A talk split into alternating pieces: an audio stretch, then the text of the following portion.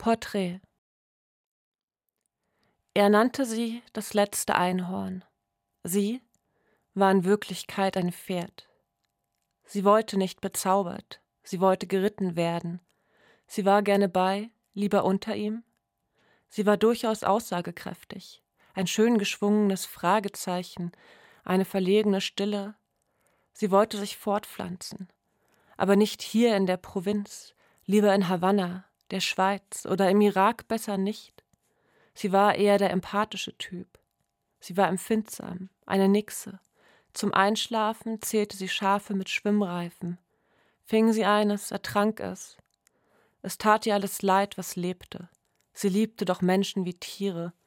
Sie fand sogar das mit der Selbstliebe gut, aber die Schlampe wollte ihre Gefühle partout nicht erwidern.